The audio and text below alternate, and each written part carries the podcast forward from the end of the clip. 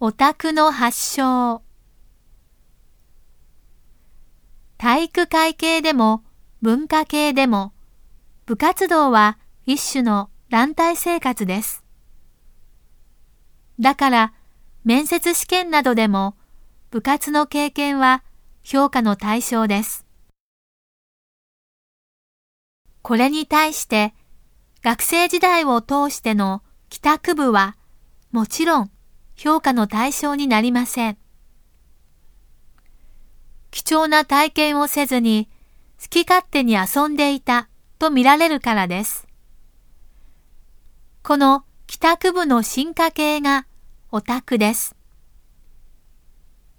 オタクは自宅にこもってマニアックな研究に没頭します。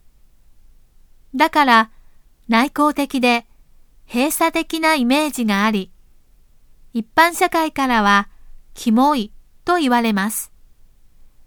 しかし、中には、かなりの専門知識や技術を持った人たちも存在します。